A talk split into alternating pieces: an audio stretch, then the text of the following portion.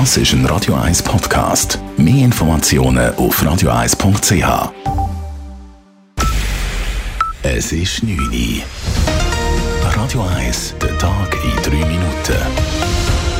Mit dem Simon Schaffer. Bundespräsident Ignazio Cassis hat die Wiederaufbaukonferenz für die Ukraine eröffnet.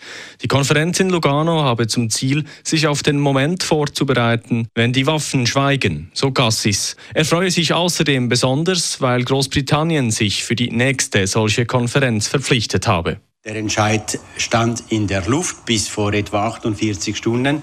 Jetzt ist es formell gekommen und das erfreut uns sehr weil unter den drei Zielen, die wir für diese Konferenz hatten, die Prinzipien festlegen, die Stakeholders, die an Bord sind und die nächsten Schritte, haben wir heute bereits den dritten, wie sagen wir mal, erreicht. Nebst einer Videoansprache des ukrainischen Präsidenten Zelensky hielt auch die EU-Kommissionspräsidentin Ursula von der Leyen in Lugano eine Ansprache. Die Konferenz in Lugano sei ein Schlüsselmoment für den internationalen Wiederaufbau. Die ukrainische Regierung rechnet mit rund 750 Milliarden Euro, die für den Wiederaufbau nötig würden. Im Kanton Zürich soll das Bauen von Solaranlagen und Ladestationen stark vereinfacht werden.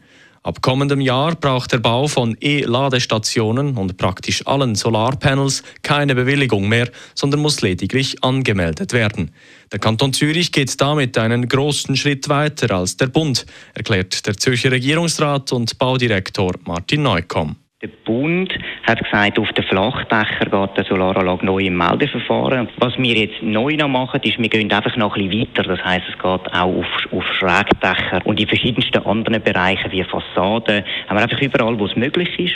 Und der Vorteil an dem Meldeverfahren ist, es geht anstatt drei Monate nur ein Monat und es gibt viel tiefere Gebühren. Falls geschützte Fassaden oder das Landschaftsbild beeinträchtigt werden, können die Gemeinden beim Bau der Anlagen und Ladestationen intervenieren.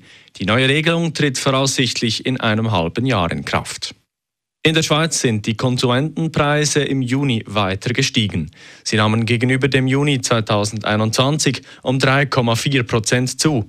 Gemäß Bundesamt für Statistik wurden insbesondere Güter aus dem Ausland teurer. Bei Waren aus dem Ausland beträgt der Anstieg 1,7 Prozent.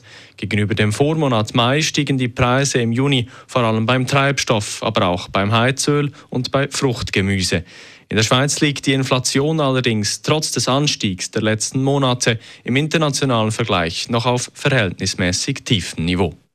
An einer Parade in einem Vorort von Chicago in den USA sind mehrere Personen durch Schüsse ums Leben gekommen. Dies fand im Vorort Highland Park im Bundesstaat Illinois statt. Offenbar während einer Parade zum Unabhängigkeitstag der USA. Laut Mitteilungen der lokalen Behörden sind dabei sechs Menschen ums Leben gekommen und 24 Menschen wurden verletzt. Wer die Schüsse abgefeuert hat, ist zum jetzigen Zeitpunkt noch nicht bekannt. Der Schütze befand sich bei Redaktionsschluss noch auf der Flucht. Die Polizei sprach in einem Funkspruch von einem Schützen. Radio 1 Wetter.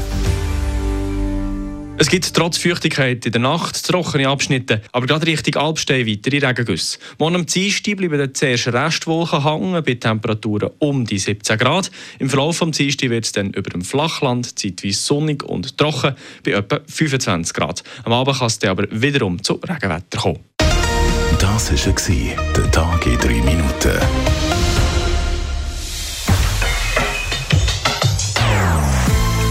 Non-Stop-Musik auf Radio 1. Bei uns klingt Musik einfach besser. Non-Stop. Radio 1.